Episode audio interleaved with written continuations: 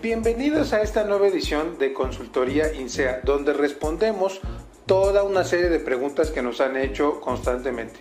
En esta ocasión decidí dedicarle el programa a los médicos, a los doctores, no solamente eh, internistas de urgencias, eh, cardiólogos, neurólogos, que constantemente nos atienden, eh, porque fíjense amigos que uno de los grandes problemas en la medicina es no encontrar los aparatos adecuados. En el caso de los rayos X, muchos doctores vienen a INSEA porque quieren importar maquinaria.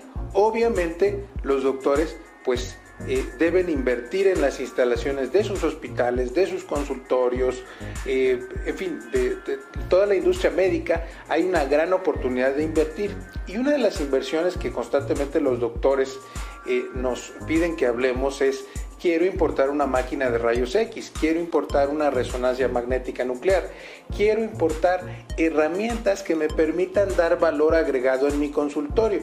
Y lo puedes hacer. Sin embargo, hay una serie de regulaciones que lo complican. Recientemente estuve en la Expo China y me llamó mucho la atención que estaban vendiendo herramientas para médicos, especialmente cabinas eh, para un procedimiento eh, que no recuerdo exactamente. Y me acuerdo que había eh, la China, que valía tres veces menos que eh, la importación americana.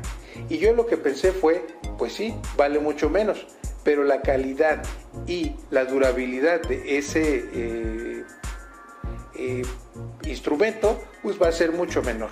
Además de los costos de importación y los problemas que van a tener para importación, es también un verdadero brete. Entonces, lo que yo les recomiendo a los doctores, a nuestros médicos, es que ellos importen sus propios instrumentos de rayos X, cámaras de rayos X, cámaras de eh, resonancia magnética nuclear, tomografías, eh, para todos esos eh, internistas, neurólogos que quieren poner su propio hospital o quieren poner algún tipo de clínicas, es mucho más conveniente que ustedes hagan su propia importación ¿Por qué? Porque van a poder funcionar como depósito o como distribuidor y les van a poder vender a sus hospitales o a otros doctores. Pero también ustedes pueden tener en su propia clínica un aparato a un mejor precio. ¿Cuál es el problema?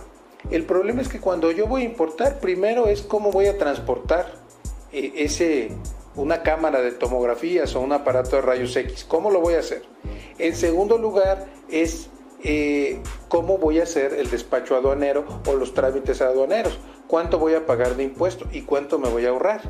Y realmente yo creo que en la industria médica es una de las industrias donde más potencial hay para importar cosas de Estados Unidos, de Europa, de Singapur, de Japón y realmente su consultorio se puede hacer diferente a los demás consultorios por tener tecnología de vanguardia de última generación.